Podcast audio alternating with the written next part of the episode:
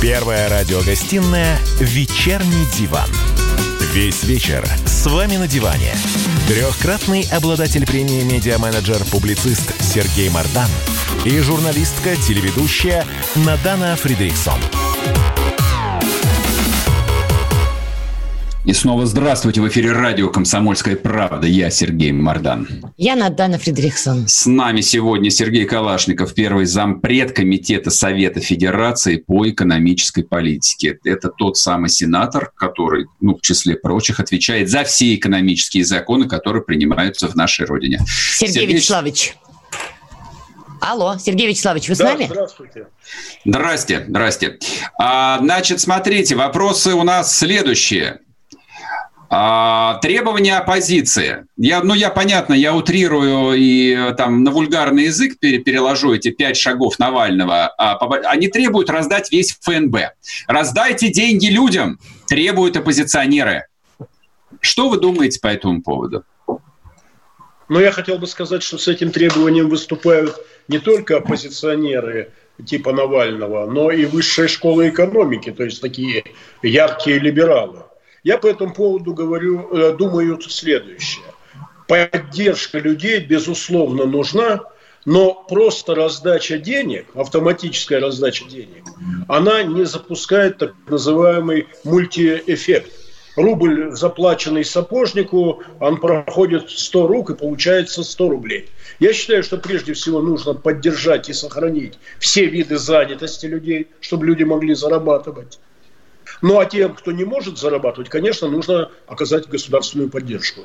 Сергей Вячеславович, как вы оцениваете на данный момент поддержку бизнеса малого, среднего со стороны государства? Это что же рабочие ну, места? К, к сожалению, на сегодняшний день, кроме объявленной поддержки, никакой фактической поддержки люди не получили. Почему? Кто виноват?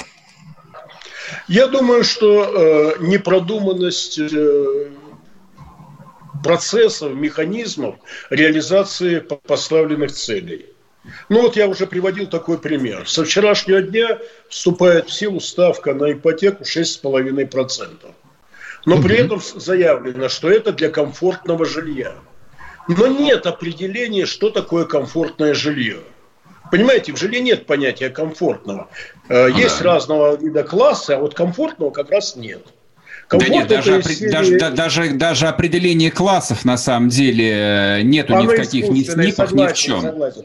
Согласен, согласен. Искусственное, но оно хоть имеет какие-то, ну, скажем так, объективные показатели с евроремонтом или без евроремонта. Но сейчас мы объявили ипотеку 6,5 для комфортного жилья, которое формально никак не зафиксировано. Что это означает?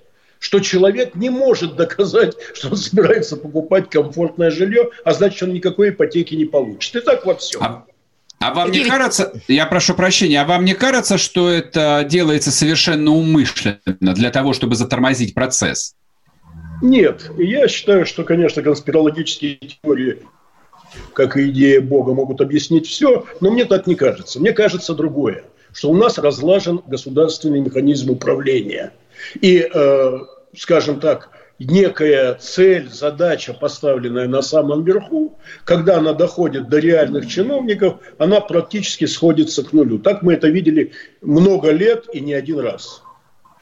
Позвольте еще вопрос из этой же серии. Вот смотрите, более 70% кафе и ресторанов могут уйти с рынка к 1 июля, так как не получили адекватной помощи от государства. Об этом заявил президент Федерации рестораторов и ательеров Игорь Бухаров. Смотрите, просто ресторанная тема, почему я на этом акцентировала внимание, она поднималась в том числе на уровне президента. И даже несмотря на это, что сам гарант эту тему обсуждал, даже здесь получился такой промах. Вы можете объяснить хотя бы это? Неужели премьер-министр министр Мишустин не мог взять на личный контроль хотя бы поддержку э, этого бизнеса? Ну, вы, по сути дела, этим примером подтвердили то, что я сказал до этого. Президент дал задание, дошло до него. Ну, Мишустин бы взял под контроль. Дошло бы до вице-премьера. Вице-премьер премьер принял бы к сведению. Но пока дойдет до реальных чиновников, которые должны выпустить соответствующие бумаги, правила санитарной гигиены в местах общественного питания и так далее, и так далее, изменить систему контроля пропусков и так далее, это все сойдет на нет. Ну, это вот же конкретный пример. То есть у нас в России две проблемы, не только коррупция, но и бюрократия. Ну, вы знаете, когда говорят, что проблема бюрократия, то во всем мире подразумевают тяжеловесность бюрократического механизма. Ну. У нас, я считаю, эта проблема несколько иная. У нас проблема ответственности чиновников за принятие решений. Понимаете, если чиновник ничего не будет делать, к нему не придерешься. А если он будет что-то делать, а тем более, не дай бог, принимать самостоятельные ответственные решения, так его в любой момент можно призвать к ответу. Что, и что и с этим делать, Сергей Вячеславович? Мы иначе дальше вообще не пойдем, как страна. Что их расстреливать, сажать, менять? Что делать с такими чиновниками? Да нет, ну люди все везде одинаковые. Нужно задавать жесткие правила игры. Ну, не знаю, вы знаете, есть известное выражение известного человека э, – учет и контроль как основа определенного строя. Но это основа любого управления. Нельзя управлять, я как бывший завкафедрой управления могу сказать, нельзя управлять тем, что ты не можешь контролировать. А контроль начинается там, где есть ответственность за то, что человек делает. Вы прям какие-то контрреволюционные речи говорите. 20 а да лет нет, прошло. Это, Два... это не, не, это... подождите, 20 лет назад Путин стал президентом и начал там реформу, бороться с наследием проклятых 90-х. То есть, ну, предположим, да, в 90-е у нас полностью отсутствовало государство, вот 20 лет мы его строили. Сейчас я причем с вами согласен, как бы я, это, это риторический комментарий, но вы говорите о том, что государственная власть, причем а, в части правительства Российской Федерации, абсолютно недееспособна. То есть ведь то, что происходит сейчас, это даже не полноценный кризис, это, но это слезы, это не война, не катастрофа, не дай господи. Это всего лишь небольшая эпидемия, в которой пока что там погибло меньше тысячи человек. Мы уже там, а, там вот вся экономика стоит а, раком, по-русски говоря, и находится в совершенно недееспособном состоянии. Только что заменили премьер-министр, нам на Мишустин надеяться хотя бы или нет? Но обнадежьте. Ну, я сразу хотел бы оговориться. Я не считаю себя каким-то контрреволюционером, я э, сама плоть от этой власти. Я в ней много лет в том или ином качестве, в том числе и в аппарате правительства. Значит, вы, вы виноваты тоже. Я, конечно. Я хочу сказать, что не созданы были, и сейчас они не существуют, механизмы, эффективные механизмы государственного управления. Это не значит, что правительство или определенный уровень э, управления не дееспособен. Он дееспособен, но не мотивирован не мотивирован на личную ответственность и на принятие решений. В а кто должен мире, был это сделать? Мы живем, не понял. Кто должен был выстроить эту систему и мотивировать чиновников на ответственность?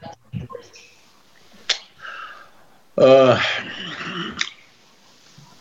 Я Кто думаю, виноват? что здесь... Вот как, как, как, как советский человек, мне ответьте, пожалуйста, по-простому. Кто виноват? Я думаю, что виноваты мы все. По той простой Ах, причине, прекрасно, что... прекрасно. Я, я, я, я, я приведу пример. Сергей Вячеславович, вы перекладываете эту самую ответственность. Я, я вот точно не виноват в этом абсолютно. Не-не-не, прекратите. Вот мы с Наданой не виноваты в этом. Мы во власти никогда не были. Там, вы не знаете, знаю, моя семья... Есть Кто маленький виноват нюанс. в том, что правительство не работает? Э, я скажу так. Э, то, что правительство не работает – виноваты те, кто ходит на избирательные участки. А это значит... Опять народ плохой? Опять 25. Не народ то... плохой. Народ э, достоин того правительства, которое он имеет. Мы его выбираем. А минуточку, извините, пожалуйста, может быть, мой вопрос прозвучит очень сейчас по-либеральному, но я прошу прощения. А вы ответственно заявляете, что сегодня в России народ много кого избирает? Ну, вот смотрите, многие... по крайней мере. Сереж, можно я задам вопрос? Спасибо а, большое. Смотрите, многие губернаторов, как мы знаем, назначают из центра, и люди их не выбирают. А, в конечном счете пока еще прямого назначения губернаторов нет, это отменили. И сейчас, хотя и формально, идет избирательный процесс. А, другое дело, что без поддержки и благословение, скажем, администрации президента, навряд ли кого-то изберут, хотя прошлые выборы губернатора в прошлом году показали, что иногда избирают Хабаровск, Владимир, Хакасия и так далее. Вопрос в другом. Вот я думаю, что вы из тех людей, хотя я могу ошибаться, которые не ходят на выборы. Но вы если вы не пошли на... Ну, я же не говорю, что я утверждаю это. Но я просто хочу сказать, что при явке даже 50%, те 50%, которые не пришли на выборы и не высказали свою точку зрения, они да. напрямую виноваты в том, что мы имеем в результате выборов. Вы имеете в виду, что их голоса воруют и отправляют за нужного кандидата? Я имею в виду, что их голоса просто не звучат. Вы это имеете в виду. А история с выборами да. в Мосгордуму, когда приходили живые люди, говорили, я существую, это моя подпись, а им говорили, нет, вы не существуете. Ну, как говорится, экзотика выборов многочисленная и разнообразна. Э, понимаете? Вы знаете, вы истинный политик. А, мы сейчас просто вынуждены уйти на рекламу. Я надеюсь, после этого мы продолжим. Вы великолепный политик. Мне очень нравится, как вы вот уходите иногда от ответов, но мы продолжим. Да никуда я не ухожу. Я как раз на редкость искренен. Это, это тоже ценно. Спасибо вам за это. Вернемся после рекламы. Первая радиогостинная «Вечерний диван». Георгий Бофт. Политолог, журналист, магистр Колумбийского университета, обладатель премии «Золотое перо России» и ведущий радио «Комсомольская правда». Авторскую программу Георгия Георгиевича «Бофт знает». Слушайте каждый четверг в 17.00 по московскому времени. А что такое деньги по сравнению с большой геополитикой? Мы денег тут не считаем. Первая радиогостинная «Вечерний диван». Весь вечер с вами на диване. Трехкратный обладатель премии «Медиа-менеджер-публицист» Сергей Мардан и журналистка-телеведущая Надана Фридрихсон. И снова здравствуйте в эфире радио «Комсомольская правда». Я Сергей Мордан. Я Надана Фридрихсон. С нами по скайпу Сергей Калашников, первый зампред Комитета Совета Федерации по экономической политике. Сергей Вячеславович, до ухода на рекламу мы с вами пытались понять, кто же виноват, что сегодня до сих пор в России не выстроена система принятия решений и что чиновники не мотивированы. Вы сказали, что виноваты люди, потому что не тех избирают. Хочу уточнить, считаете ли вы виноватой администрацию президента, потому что вы тоже ее упоминали в контексте выборов губернаторов. Вы знаете, администрация президента – это чиновники. Да. Я с огромным уважением и почтением отношусь к чиновникам по той простой причине, что это прекрасный, много десятки лет создаваемый, потому что это проходит еще и в Советский Союз, аппарат защиты от дурака. И это тот фильтр, который, ну, скажем так, не пропускает огромное море глупости, идущего от ведомств, различных лоббистов и так далее. А администрация президента выполняет определенные задачи. И, на мой взгляд, выполняет не так уж плохо, судя по тому эффекту, который мы имеем. Поэтому вопрос в другом. Кто задает параметры системы? Кто задает? В данном случае, вот в данном случае я убежден – что у нас одна из проблем заключается в том, что единого центра при всей значимости поста президента и роли Владимира Владимировича Путина у нас единой системы задания системы нету. Ну вот конкретный пример. А, кровь экономики, финансы – это банальность из банальностей. Угу. Объясните мне, почему у нас финансовой системой, которая абсолютно неадекватна экономическому развитию, занимается Центробанк, очень странная организация с очень странным управлением, находящаяся под прямым кураторством Международного банка. Ну вот объясните ну, мне. Ну, например, Хазин а, у нас был на интервью некоторое время назад. Он говорил, что а, конкретно Набиулина и ее предшественники и весь ЦБ вообще не имеют никакого отношения к системе российской государственной власти. То есть мы под властью... ставленники МВФ. Да, да, фактически рептилоидов, конечно. Ротшильд отдает друзья, команды, что делать. Друзья, я даже... Но это же глупость на самом деле. Я даже обращаюсь к другому, к здравому смыслу. Вот вы понимаете, такое впечатление, что весь народ почему-то со здравым смыслом по каким-то вопросам распрощался. Но все прекрасно знают, что рубль не конвертируемая валюта. Любой может поехать с рублем за границу и, к сожалению, остаться при этих рублях. Но почему рубль конвертируем только в России? Создает ли это возможности э, трансформации наших богатств э, в твердую валюту и вывоза их из страны? Да, создает. Для этого не надо быть ни политиком, ни экономистом. Ну, не конвертируемый наш рубль. И что из этого следует? России. Почему что из этого мы следует? считаем его конвертируемым? Это следует ну, то, что если мы не определим э, способы конвертации национальной валюты, а это главная задача Центробанка, в твердую валюту, мы, по сути дела, живем в доме с открытыми дверями, куда спокойно может заходить любой грабитель. Я правильно вас ну, понимаю, что, что вы считаете... наши богатства, они утекают туда, потому что у нас ага. нет закона соотношения рубля и доллара. Ну это, понимаете, это даже не экономическая задача. Это чисто Согласен. смысл. Это политическая задача, которая, тем не менее, по какой-то необъяснимой причине 20 а, лет, а точнее больше, не решается. Вот скажите мне, пожалуйста, хорошо, деньги утекают из страны, при этом а, львиная доля экономики... Не деньги, а, наход... национальное богатство Да-да-да, хорошо, хорошо. Вот львиная доля... бумажки. Я понимаю, львиная доля российской экономики находится в руках государства принадлежит государственным компаниям. И, мягко говоря, эффективность этих компаний, большей части, ну и вообще всей российской экономики, крайне невысока. То есть мы до кризиса росли там последние 5-6 лет, в лучшем случае на 1,2-1,5%. Это означает, что российская государственная экономика была и остается неэффективной. А в условиях кризиса там нам грозит просто, я боюсь, там тяжелейшие последствия. Слово «катастрофа» я не называю, но оно у меня, в общем, на языке крутится. Скажите мне, пожалуйста, как это видите вы? А можем ли мы рассчитывать, что вот а, после выхода из-под этого цунами, на которое на, на нас накатывается, наконец начнется экономическая реформа в России, и нас ждет откат от госкапитализма? Или придется, в общем, как-то продолжать с этим жить и дальше? Ну, несмотря на то, что я считаю, что опасность коронавируса весьма преувеличена, я отношусь к этой категории людей, я все-таки считаю, что те бедствия, которые принес коронавирус, в том числе и изоляция как его следствие, и экономическая стагнация как очевидная вещь, приведет к тому, что перед властью всех уровней, ну, прежде всего, перед высшей властью, станет проблема все-таки принятия принципиальных системных решений. И я очень надеюсь, что это будет. Системных решений каких в первую очередь?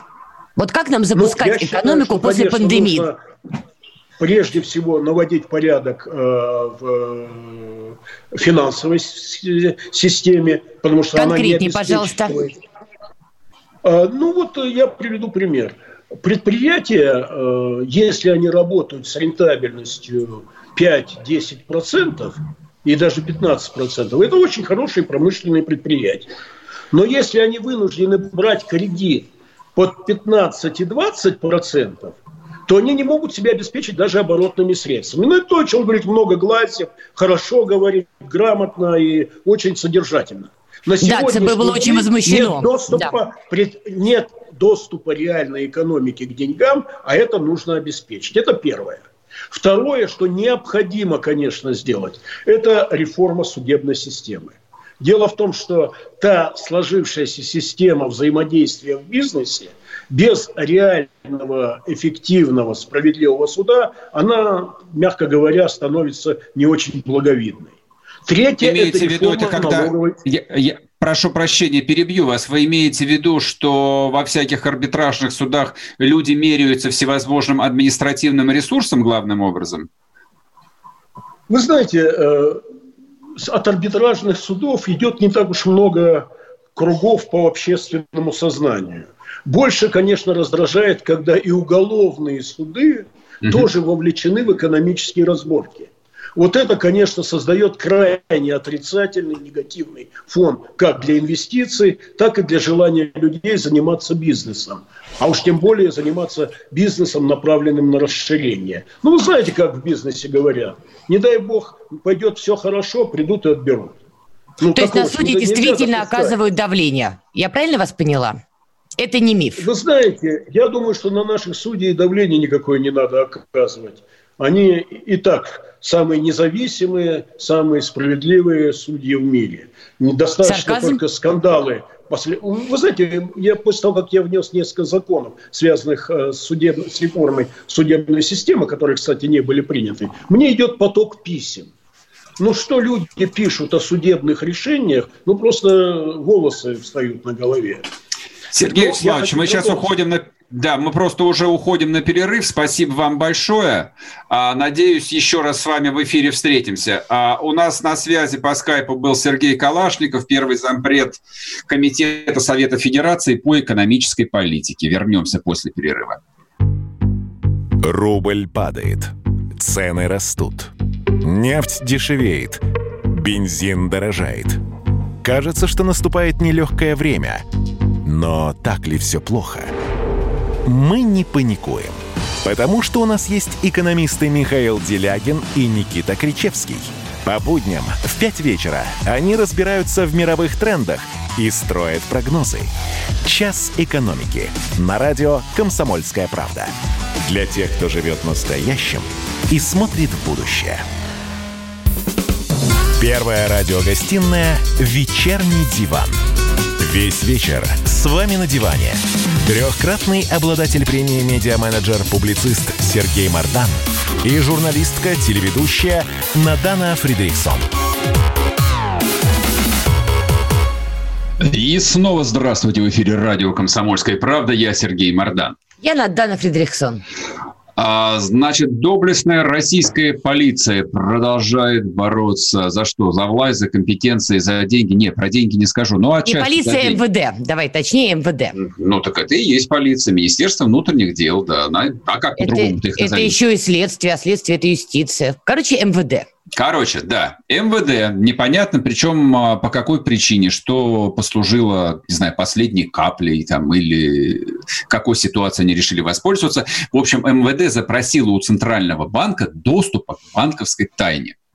Значит, как это работает сейчас? Сейчас для того, чтобы, а, ну, не знаю, полицейским следователям а, не знаю, начать какие-то следственные действия, там, получить вообще любую информацию в банке, нужно решение суда. Угу.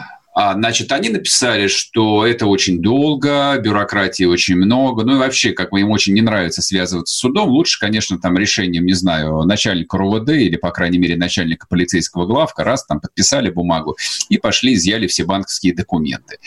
А, естественно, Центральный банк а, от этой хотелки, по-другому не назову ее, обомлел. И открестился и, быстро. И незамедлительно отказал. Значит, это не первая попытка министра Колокольцева получить доступ а, к банковской информации. Начал он эту кампанию еще в 2018 году. Не, не один. В 2019 году подобные тоже пожелания были у главы Следственного комитета Бастрыкина. Но Центральный банк в лице Навиуля, ну, в общем, и ее предшественники а, полицейским, прокурорским и всем остальным всегда раз за разом отказывали. То есть банковская система по-прежнему остается очень закрытой конструкцией, очень герметичной.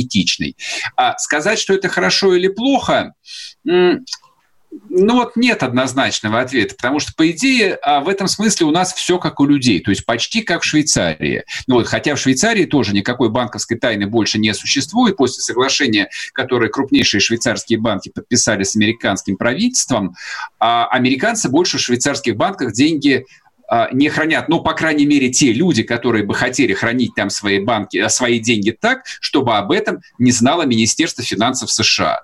То есть любой вклад а, в швейцарский банк если информацию о нем захочет получить американское правительство, естественно, они эту информацию получат. Но, в общем, не знаю, может быть, а, тут Колокольцев решил стать равным, не знаю, Трампу, Мнучину или кому-нибудь еще. Знаешь, что у меня есть на эту тему своя маленькая версия. У меня такое ощущение, что господин Колокольцев, при всем моем уважении к нему и к его званию и погонам, просто пытается заявить о себе, что он более мощный, чем о нем говорят и пишут. Потому что я неоднократно слышала от людей, а, аффилированных со структурой МВД, что Колокольцев в своем министерстве решает меньше, чем другие люди, несмотря на то, что он министр.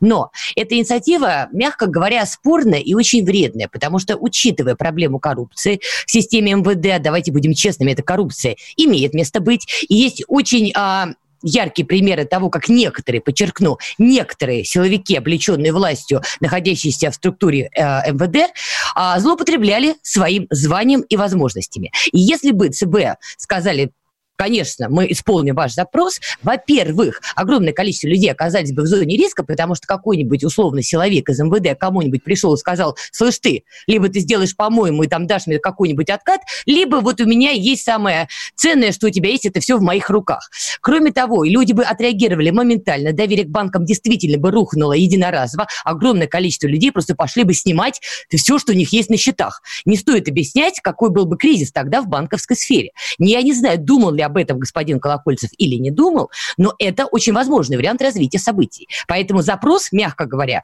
очень и очень вредительский ну, прям даже вот не знаю, как оппонировать такой э, яростной речи в защиту банков, я просто хочу тебе напомнить. Моей безопасности. Моей. Да, значит, по поводу безопасности. Хочу напомнить э, про прошлогодний отъезд скоропалительный за границу первого замглавы агентства по страхованию вкладов Валерия Мирошникова. Это сотрудник Центрального банка. Значит, отъехал он срочно за границу сразу после ареста а, полковника Черкалина, начальника управления К ФСБ России. Просто напомню. То есть а, банковская система, по большому счету, находилась и находится главным образом под контролем ФСБ. Но, как показали события прошлого лета, контроль оказался так себе. А еще была тоже очень громкая история, которая, ну, подзабылась, слегка рассосалась, когда генпрокуратура а, со страшной силой защищала банк Югра. Это было в позапрошлом году, по-моему, mm-hmm. или два года назад. Было. То есть, то есть там хлестались просто вот с применением а, всех средств медийной артиллерии, спасая владельцев банка братьев Хотиных, но я уж не знаю, кто там выступал с другой стороны. У прокурорских ничего не получилось. А Югру таки Центральный банк э, закрыл, отозвал лицензию. А владелец Югры, по-моему, получил, если не ошибаюсь, 8 лет. Угу. Вот, поэтому абсолютно все силовые структуры в Российской Федерации, они борются за власть, за деньги, за влияние. Я бы сказал, бы, влияние стоит даже дороже денег. То есть я вот совершенно не склонен к тому, чтобы все сводить к банальной коррупции. То есть жизнь в любом случае устроена там намного сложнее. Но влияние там а, на банковскую систему, оно может конвертироваться во все, что угодно, даже без прямой коррупции. А... Поэтому там постоянно идет война. Вот, я не то чтобы здесь э, защищал, извини, ФСБ, я здесь не берусь быть на чьей-то стороне, но после истории с полковником Захарченко, миллиардером, да, после лютой истории с Голуновым, когда публиковались фотографии некой нарколаборатории, а потом оказалось, что все это не имеет никакого отношения к правде, мы, правда, должны молча принять тот факт, что МВД с такими проблемами, это я перечислила только то, что на поверхности, мы можем копать там по вертикали до следующего эфира, следующего дня – и после таких проблем Колокольцев заявляет о том, что дайте нам больше доступа к банковским а, секретам граждан. Но это же странно. Для начала, нет. мне кажется, надо решить эти проблемы, чтобы Голунов, истории с Голуновым не было. Да нет, ну там много, собственно, там а, Министерство внутренних дел можно тут сейчас э, накидывать. Вот если мы начнем, мы будем накидывать до 12 часов ночи, вот, просто открыв ленту верно. новостей. Ну вот самая последняя новость, но она же просто вот там поразительная в своем безобразии. У 130 бойцов второго оперативного полка Главного управления МВД по Москве подозревают коронавирус. Их всех заперли на карантине. Ну то есть здесь здесь, эм, так сказать, эм, перчику добавляет тот аспект, что это самый главный антимитинговый полк. Вот, то есть это те самые парни, которые гоняли вот этих вот, так сказать, э, смутьянов и бунтовщиков в августе прошлого года. И, ну как, как это может быть? Ну как в Москве это можно было людей не уберечь от заразы? Ну как? Ну, опять же, это вопрос либо ковид-диссидентства, это тоже возможно, либо вопрос действительно организации и отношения к собственным сотрудникам. Я здесь, кстати, не берусь давать оценочное суждение. Никакого диссидентства нет и быть не может. То есть вспышки а, инфекции во всяких замкнутых герметичных структурах типа полиция, армия, система исполнения наказаний, церковь – это замкнутые, закрытые структуры. То есть, с одной стороны, распространение там любой инфекции происходит стремительно, потому что, ну, в общем, как бы люди живут компактно, скучно, но с другой стороны, то есть э, жизнь и распорядок э, ежедневный этих людей целиком на 100% находится в руках их командиров. Mm-hmm. То есть как командир скажет, так и будет. То есть представить, представить себе, что в нормальной там воинской части, там, а, ну, как бы вот э, спецполк, там, МВД, это, это, же, это то же самое что это вот могло возникнуть, но это значит, не проверяли температуру, не изолировали сразу того, кто там заболел, значит, не, э, там, а, не смогли изолировать их от излишних контактов с внешней средой, хотя их просто там нужно было посадить на казарменное положение.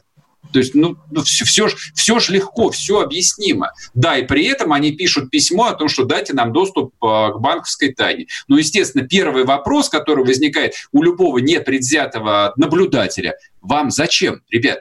Ну, зачем? Не, я знаю, что они могут ответить. То есть, ну, собственно, там в этом письме Колокольцев и ссылается, говорит, а вот посмотрите, нам два года не давали начать следственные действия, в итоге из банка открытия, из банка, из, угу. из промсвязьбанка вывели там несколько миллиардов долларов общей э, сложности, и мы ничем не смогли помочь. Но это, в общем, такая манипуляция сознанием, потому что когда деньги выводились годами, из этих банковских структур и еще из нескольких крупных банковских холдингов, это у всех происходило на глазах, и прежде всего, на самом деле, прежде всего, ответственность за это нес, конечно же, конечно же, Центральный банк. Им руководила, как и сейчас, Набиулина. Ну да, там один а, зампред, который отвечал за расчистку банковских активов, он, по-моему, поменялся, но не суть важно, за это отвечает глава Центрального банка. То есть они банков заколбасили несколько десятков в течение короткого времени, но деньги, десятки миллиардов долларов, из них благополучно, спокойно,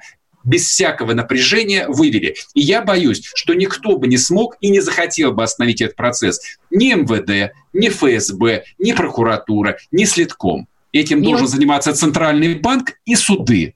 И независимый Мне вот интересно, а кто придал огласке вот этот запрос Колокольцева? Я не думаю, что это было сделано со стороны МВД. Я думаю, все-таки придал это огласке ЦБ.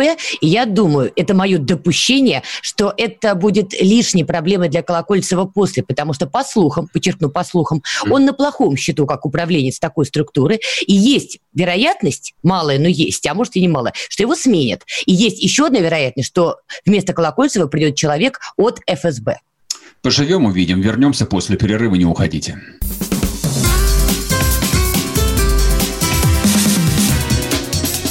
Первая радиогостинная «Вечерний диван». Андрей Ковалев. Простой русский миллиардер. В авторской программе «Ковалев против».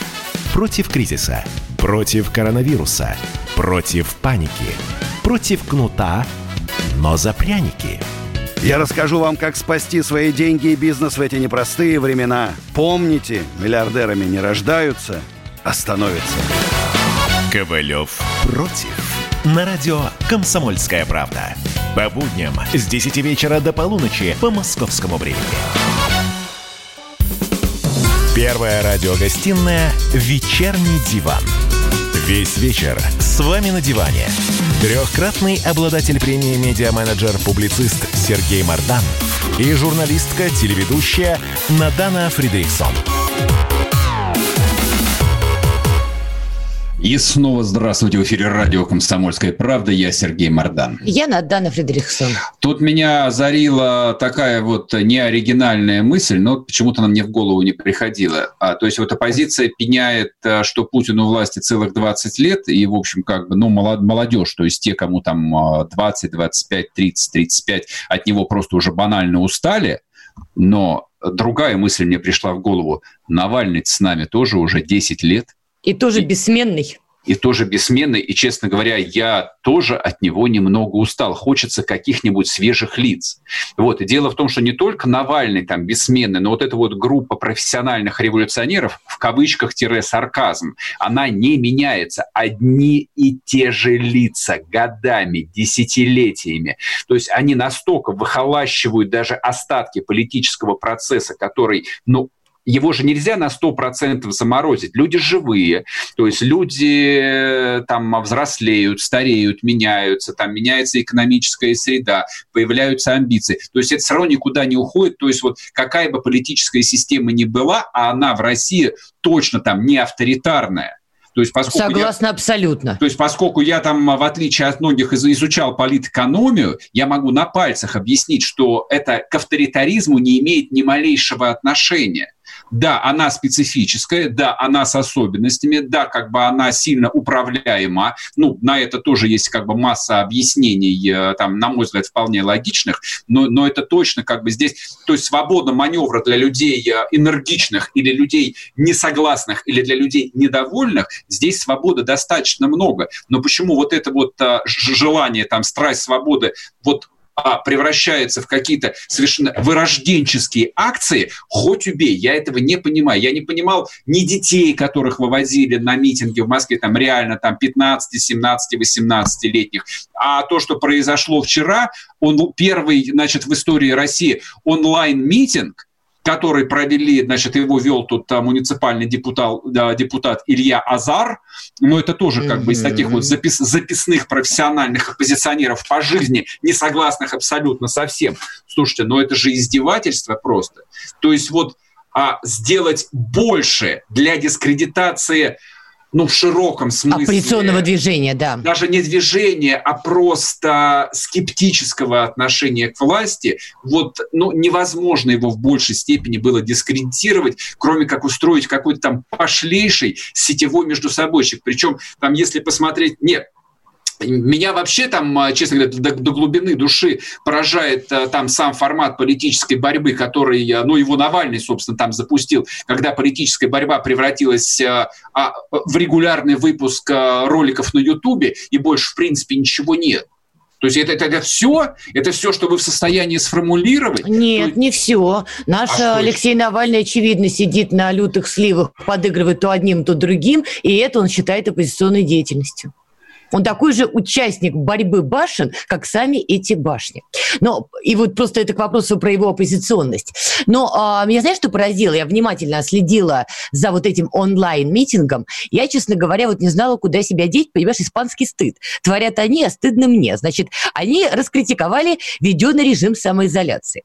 Например, да, я помню, когда Алексей Анатольевич наш бился в конвульсиях на своей YouTube-программе и кричал «Вводите этот режим!» Ну как, на Западе же вели, что же вы тянете? Ввели режим самоизоляции, значит, они теперь собрались по случаю, что его не надо было вводить. А они также возмущены, что мы не провели амнистию. При этом они, опять же, видимо, куда-то тычут в сторону Запада, я ничего не понимаю, куда, но если взять пример тех стран, которые стали проводить амнистию, давайте, нам еще не хватало сейчас уголовников выпускать на свободу с учетом всех проблем. То есть повестка, мягко говоря, мягко говоря, сомнительная. Но что меня поразило больше всего? Я вот прямо сейчас зашла посмотреть, сколько же просмотров у этого онлайн-митинга. Но они же нам рассказывали, что очень много людей, они вот не согласны с происходящим. 58 тысяч. Понимаешь, для такого подбора благородных оппозиционеров это ничто от слова совсем. Если Дудь почихает э, на Ютубе, это соберет больше просмотров, чем весь э, их онлайн-митинг. И тут, знаешь, что я подумала? Помнишь, когда Ксения Анатольевна Собчак наша а, баллотировалась в президенты? Я запомнила один ее, одну ее мантру, которую она повторяла постоянно, чтобы мы ее запомнили. Я и запомнила. Она говорила, я участвую в выборах, чтобы показать Путину, какой процент людей с ними согласен. Сколько людей проголосовали Собчак? Чуть больше одного процента, по-моему, да? Да. То есть, то есть сигнал послался следующий, что с Путиным не согласен всего лишь 1%. Здесь то же самое. Они собрались показать, показать власти, сколько людей поддерживают оппозицию, и собрали 58 тысяч человек. Но либо они позорятся, либо они командные игроки. У меня другого объяснения просто нету. Ну, я не знаю насчет а, того, что они командные игроки, то есть а, версия, которую активно там продают про то, что там Навальный на зарплате у каких-то башен, а, для меня это слишком простое объяснение. Ну, кроссовки Дмитрия Анатольевича, уж извините, что поминаю в суе, ну, ну что, никто нормально. в здравом уме не поверит, что вот это гениальное расследование было проведено по каким-то клятым кроссовкам. Ну, Ленин, ну, перестаньте. Большевики тоже использовали деньги немцев. Это ничего не значит. Это не значит, что русская революцией управлял германский генштаб. Это скорее русские революционеры использовали деньги германского генштаба. Ну так, к вопросу. Поэтому, поэтому если для реализации вполне себе там популистской, я понимаю стратегию, вот для реализации популистской стратегии вот бесконечной борьбы с коррупцией, а, там они использовали сливы, которые, ну, через них э, там какие-то свои проблемы решали там разные другие люди, почему бы и нет? Но нельзя как бы на одной и той же дохлой лошади ехать до бесконечности.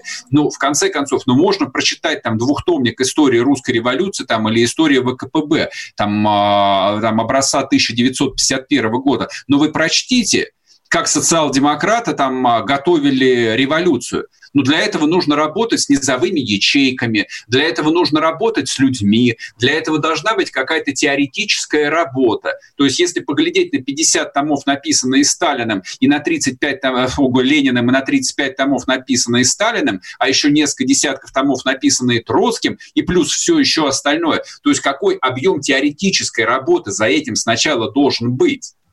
Вот, но кроме, да, вот э, визгов о том, что там, ну, последовательно, хватит кормить Кавказ, отдайте ФНБ людям, введите войска, там, введите карантин. Все на уровне лозунгов. Никакого прогресса абсолютно нет. Я себя чувствую там человеком оскорбленным. Я хочу нормальных революционеров. Я мечтаю о нормальной, о нормальной лютой оппозиции, о людях в кожаных куртках и с красными бантами на груди. Наконец, когда же они появятся, кроме вот этих вот стареющих работающих юношей 43-летних в кедах. Мне не нравятся юноши, которые 43 года носят кеды. Мне кажется, это слегка неадекватно если ты серьезный мужчина, ну и не работаешь с тинейджерами, которые тебя тоже там считают за старикана все равно, за унылое говно. Позволь, я все-таки вставлю. Нет, давайте без революционеров, давайте все-таки просто с реальной оппозицией, которая не просто кричит лозунги, а адекватно представляет ситуацию и предлагает дорожную карту, как чего-то добиваться. Хотелось бы этого. Вернемся к вам завтра. Пока. Счастливо.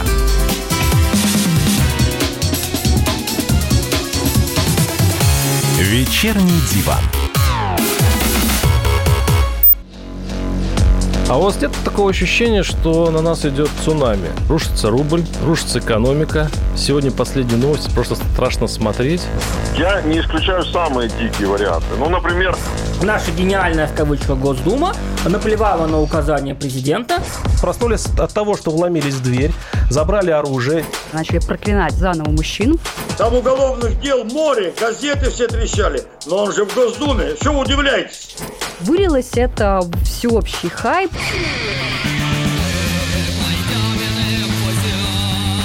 Человек против бюрократии. Программа Владимира Варсовина. Гражданская оборона. На радио «Комсомольская правда». Каждый вторник в 5 вечера по Москве.